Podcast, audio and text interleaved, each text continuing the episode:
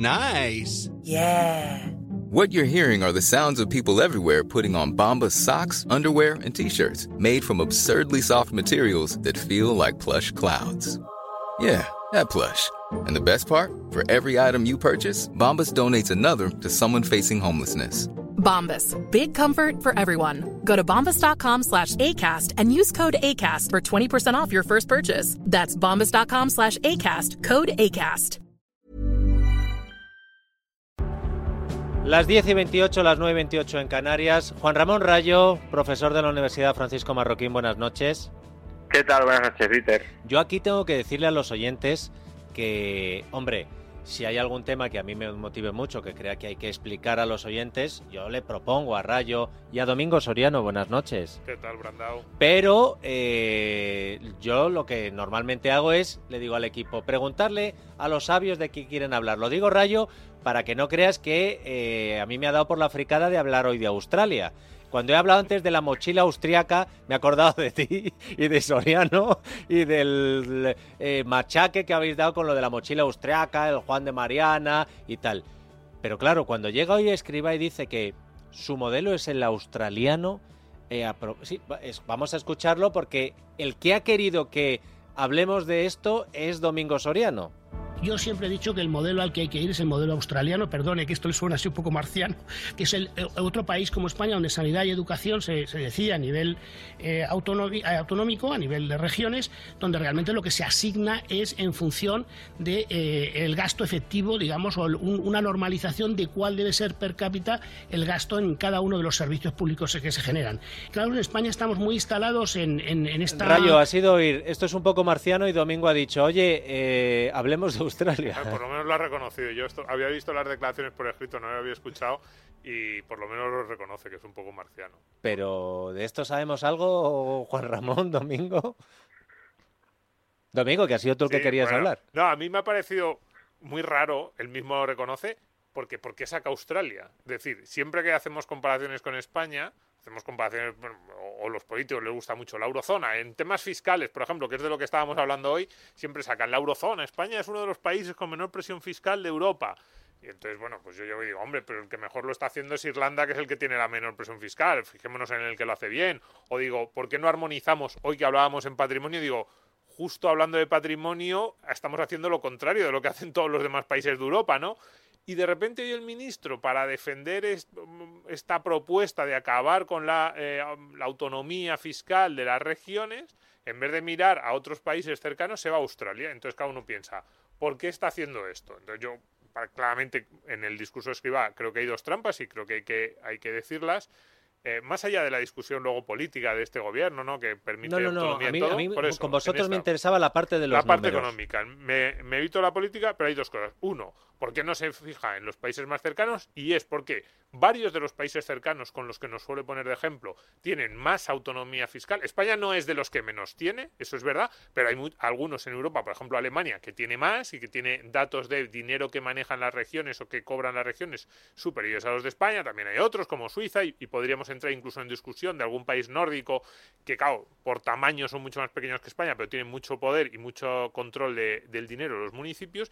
Y luego una segunda cuestión, que la decía Escriba al final, que es esto que dice, no, porque claro, en Australia se hace en base a unos criterios de reparto de población, como si fueran, como si hubiera un único criterio objetivo que ellos van a definir y que no está discutible, que fuera una especie de medida única, como si pesas en una balanza algo y dices son dos kilos con 327 gramos. Es como, no, tampoco es así, porque el sistema de financiación autonómica español tampoco es tan diferente de eso que estaba de- eh, de- describiendo el ministro Escriba, es decir, una especie de criterios objetivos en base a los cuales se reparte el dinero, pues según la población, pero luego uno se pone a mirar los criterios y no son objetivos, no son objetivos porque no pueden serlo, porque hay regiones que dicen tienes que primar la dispersión, hay otras regiones que dicen tienes que primar eh, la edad de la población si tenemos más mayores, hay otros que dicen no, tienes que primar eh, pues eh, otro tipo de, criterios respecto a pues también lo que han puesto cada uno de los contribuyentes. Entonces, esa venta que hace el ministro Escribá, que también la hace, por cierto, cuando habla de los datos de empleo y de la desestacionalización, como si hubiera una única forma de hacerlo, es como, no es verdad, hay muchas maneras de establecer esos criterios teóricamente objetivos que nos vendía, y luego dos, ¿por qué pones el, el ejemplo de Australia? Porque es el que te sirve justo para lo que quieres vender hoy y entonces te olvidas de los ejemplos que nos estás poniendo cada día. Rayo. Sí, no, efectivamente, como dice Domingo, el, el modelo que tenemos en España ya es muy parecido a eso. Es decir, cada autonomía tiene una serie de impuestos eh, cedidos total o parcialmente y con la recaudación teórica, ni siquiera con la recaudación real que se espera que deberían obtener a partir de esos eh, tributos, el 75% de la misma se redistribuye entre las autonomías en función de varios criterios que efectivamente no son objetivos. Son precisamente esos criterios los que siempre generan, cuando se renegocia el modelo de financiación, eh, siempre generan una enorme polémica entre las autonomías, porque todos intentan meter sus criterios, los criterios que a ellos les vienen bien, para que les incrementen y, eh, la cantidad de dinero que les es transferida a costa de los contribuyentes de otras autonomías.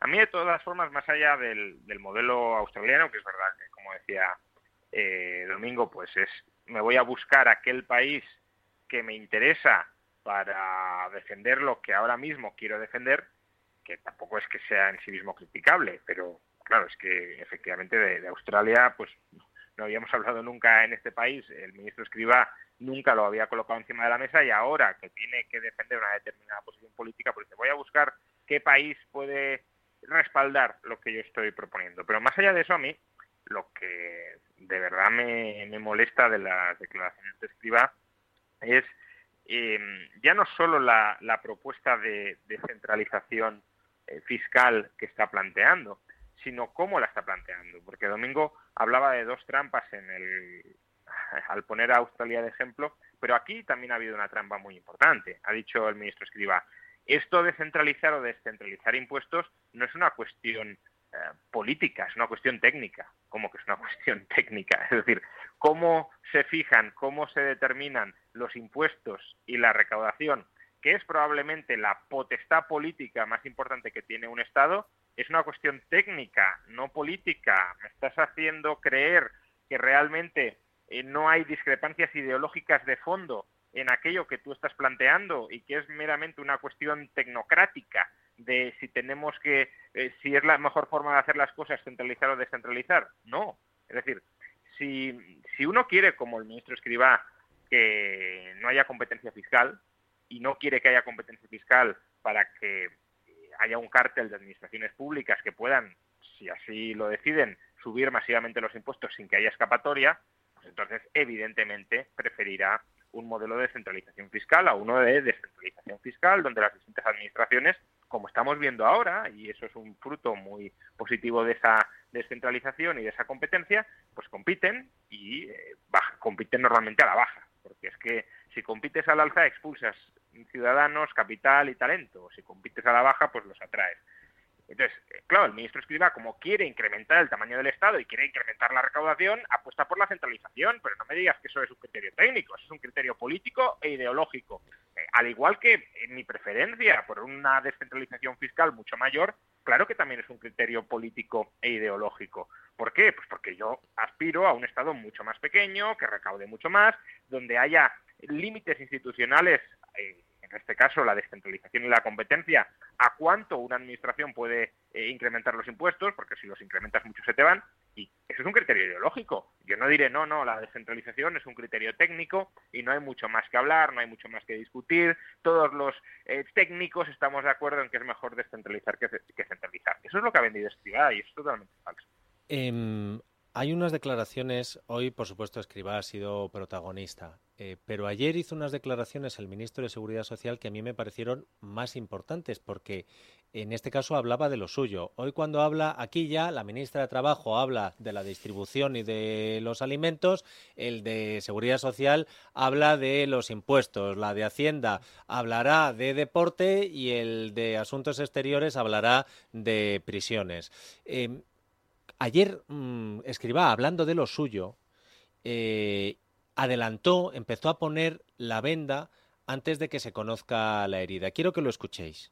Podemos estimar que eh, los afiliados a la Seguridad Social crecerán en el mes de septiembre aproximadamente unos 60.000, o sea, 60.000 afiliados más en términos estacionalizados, lo que constata un mes más que en un contexto de incertidumbre y contexto internacional, económico internacional tan complejo, eh, el mercado de trabajo español está resistiendo de una forma sorprendente. Este es un dato, 60.000 afiliados más en un mes, que sería muy bueno en cualquier contexto, por lo tanto, más notable aún en el contexto en el que nos estamos desenvolviendo como resultado del brote inflacionista asociado a la guerra de Ucrania. Esto quiere decir que desde que empezó la pandemia ya tenemos 750.000 empleos más que el nivel prepandemia. Y podemos ver que simplemente lo que va de año tenemos ya 400.000 afiliados más a la seguridad social, que son estos ocho meses que casi coinciden con el periodo de guerra. Claro, eh, uno escucha esto y dice, qué bien nos van las cosas. Ha estado bien Domingo,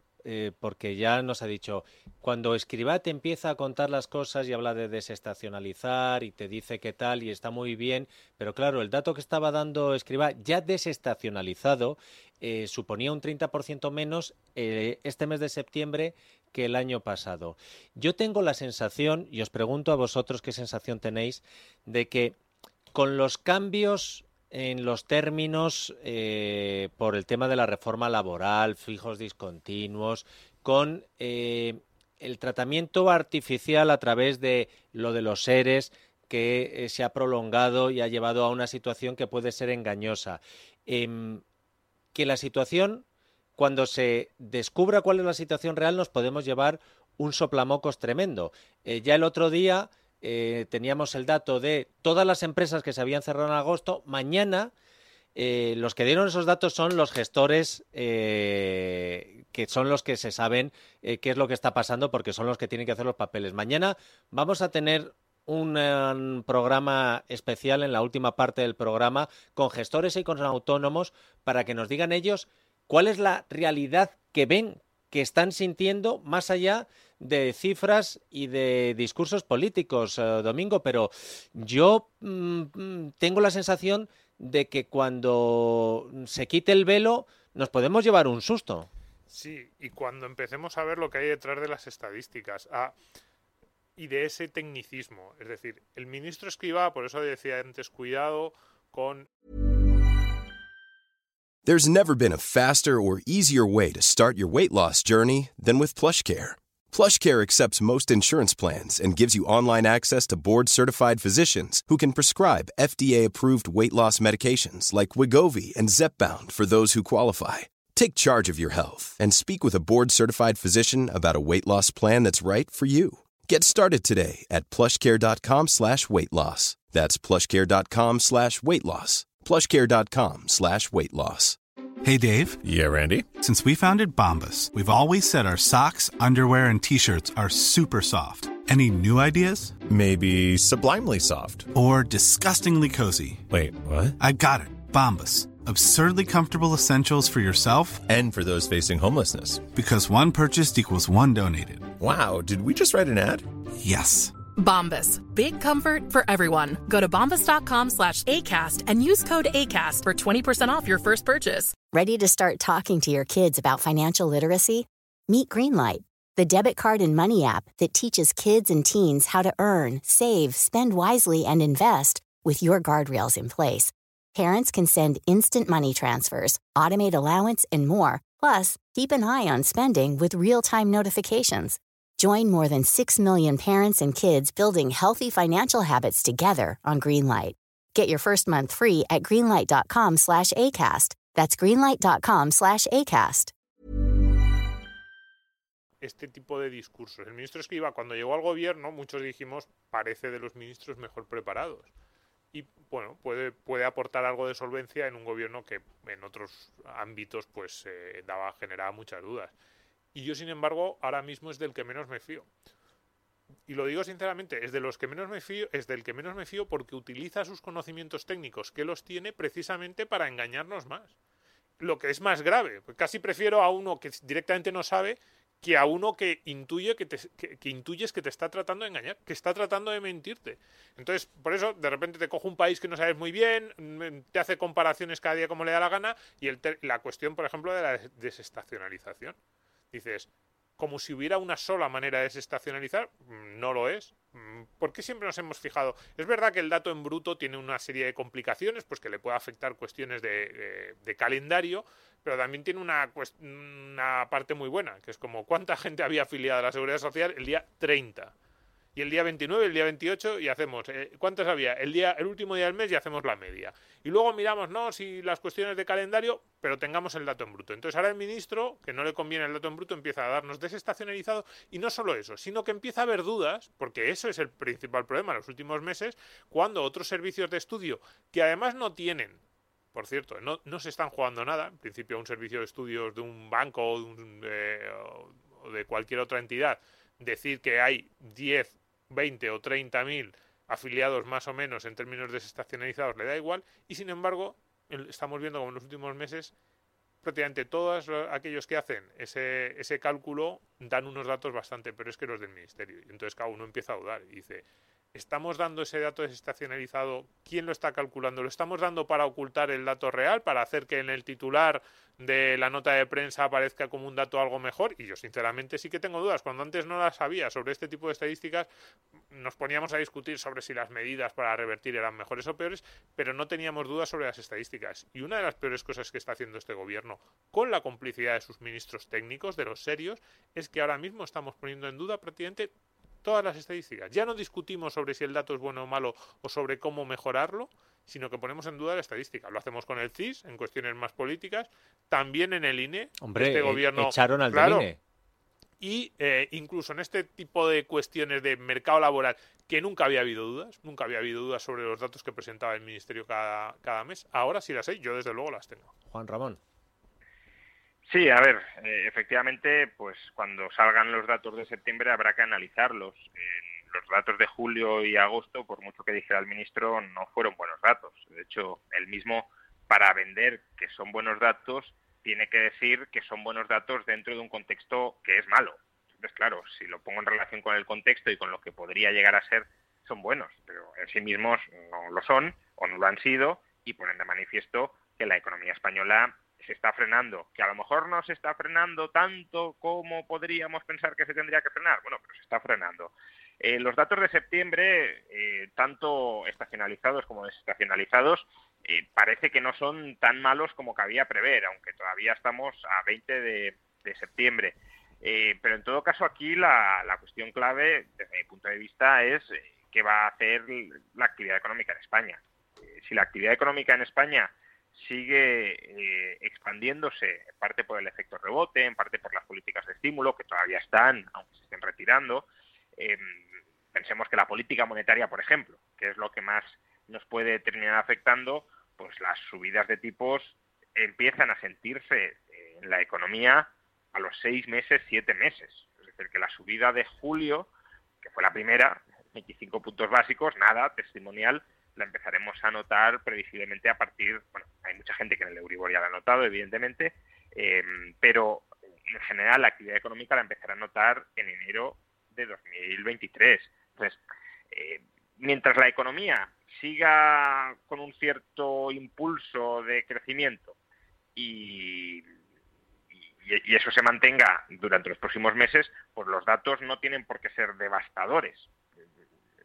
Los datos indicarán como han indicado, una desaceleración y un menor tono, pero no tienen por qué haber una destrucción de empleo si España sigue creciendo, aunque sea poco. Recordemos que siempre habíamos dicho que para que España creara empleo tenía que crecer al menos un 2%, y especulábamos que la reforma laboral que este gobierno se quiso cargar y luego en gran medida convalidó, permitía más o menos mantener el ritmo de creación de empleo con un crecimiento del 1. Bueno, pues es que mientras España crezca un 1 y de momento lo está creciendo, eh, pues habrá, habrá creación de empleo. El problema será si entramos en recesión y ese es un territorio que con las subidas de tipos de interés a corto medio plazo no es en absoluto descartable. Un último asunto eh, por hoy, pero al que os pido que le sigamos la pista porque yo creo que es de los que más le interesan a la gente. Em, el gobierno ha eh, tomado, entre otras medidas, que hablábamos de cómo se ha intervenido artificialmente para evitar, oye, a lo mejor la, la idea es buena, la intención es buena, pero ¿qué consecuencias tiene? Estábamos hablando de ERES, estábamos hablando de cambiar términos en la reforma laboral, el tema de poner eh, un tope para que no se puedan subir el precio de los alquileres. Eh, leía el otro día una noticia en La Razón eh, cuyo titular es Los propietarios suben los precios de los nuevos alquileres para protegerse del tope del 2% a sus actualizaciones. Es decir, ah, como no lo voy a poder subir, te lo subo ya de antes. Pero a mí lo que más me llamaba la atención de esa noticia es los datos que daban de la reducción de oferta del alquiler. Idealista calcula que en el primer trimestre del año el stock de vivienda disponible para alquilar se ha desplomado un 37%, llegando al 58%, por ejemplo, en Barcelona. Y daban el descenso de más del 20% de anuncios de vivienda en alquiler. Eh, ¿Qué te dicen estos datos, Domingo? Sí, yo estaba mirando hoy y había muchos medios, nosotros también hemos publicado cosas parecidas. Eh, los anuncios de pisos caen un 20% en Madrid, crece el número de propietarios que deciden vender sus pisos en alquiler, por ejemplo, lo publicaba hace una semana el Economista. Eh, bueno, me dice que es lógico. a ver, si tú intervienes un mercado como el del alquiler, con una medida además que puede ser muy lesiva para muchos propietarios porque están subiendo mucho los costes y eh, tú dices que solo va a poder subir la renta ese 2%, pues evidentemente puede haber muchos propietarios que empiecen a tener miedo. Los que estén obligados por ley, pues no van a tener otro remedio, pero o bien los que se les queda la casa vacía o los que estaban pensando en alquilar, pues a lo mejor toman otra decisión cuidado, que mucha gente dirá, ya, pero es que eh, los, están subiendo mucho los costes. Siempre lo decimos, hay otra serie de medidas que incluso desde una perspectiva mm, intervencionista, socialdemócrata o de gasto público de ayuda se pueden tomar sin interferir en el mercado. Mm, que también tienen sus contras, pues por ejemplo aumento de gasto público, si la medida es pues ayuda a determinados consumidores vulnerables que les está subiendo la renta y ya no lo pueden pagar, pero no afectas a un contrato privado entre dos partes evidentemente, si tú afectas, al final esto es una intervención, pues como cualquier otro tipo de eh, intervención sobre los precios que se haga, pues los eh, afectados van a tener, van a tomar decisiones y es lógico que tomen decisiones en ese sentido. Y este gobierno, no solo por la limitación de precios en alquiler, hay muchas medidas que ha ido tomando este gobierno que ponen en cuestión la capacidad del propietario para tomar decisiones sobre su propia vivienda. Y entonces, claro, es lógico que cada vez haya más gente que diga, bueno, pues la vivienda en España ahora es algo menos segura como inversión, me retiro de ese mercado o, pues eso, en vez de alquilarla, pues la vendo o a otro tipo de... Lo que pasa es que la situación es endemoniada, Rayo, eh, para la gente que quiera vivir en algún sitio con un techo. Lo digo porque eh, los tipos de interés están subiendo. Eh, comprar una casa va a resultar, ha subido también los precios, aunque ahora parece que están eh, llegando a cierto techo. Y los alquileres, hombre, pues si se está reduciendo la oferta, como nos están diciendo los expertos, pues los alquileres van a tender a, también a subir, porque además están subiendo el precio de todo y, es el efecto que tiene. La situación para mucha gente se, se convierte en imposible, Juan Ramón. Bueno, es que estamos hablando de una inflación, lo decía antes el ministro Escribá, que el gobierno atribuye a, la guerra en Ucrania. Guerra en Ucrania, ¿por qué genera inflación? Pues porque hay una restricción de la oferta de petróleo o de la oferta de alimentos. Y claro, si hay una restricción de la oferta, ¿qué pasa con el precio? Pues que sube. Pues bien, este mismo principio, que se entiende también en el caso de la guerra de Ucrania, cuando les interesa eh, divulgarlo eh, para, digamos, no asumir otras responsabilidades que ellos puedan tener en la, en la inflación. Ese principio, que es cierto y que se entiende también en ese caso, parece que en el mercado de la vivienda lo perdemos de vista. Como si tú restringes la oferta de vivienda, eh, pues los precios te van a subir.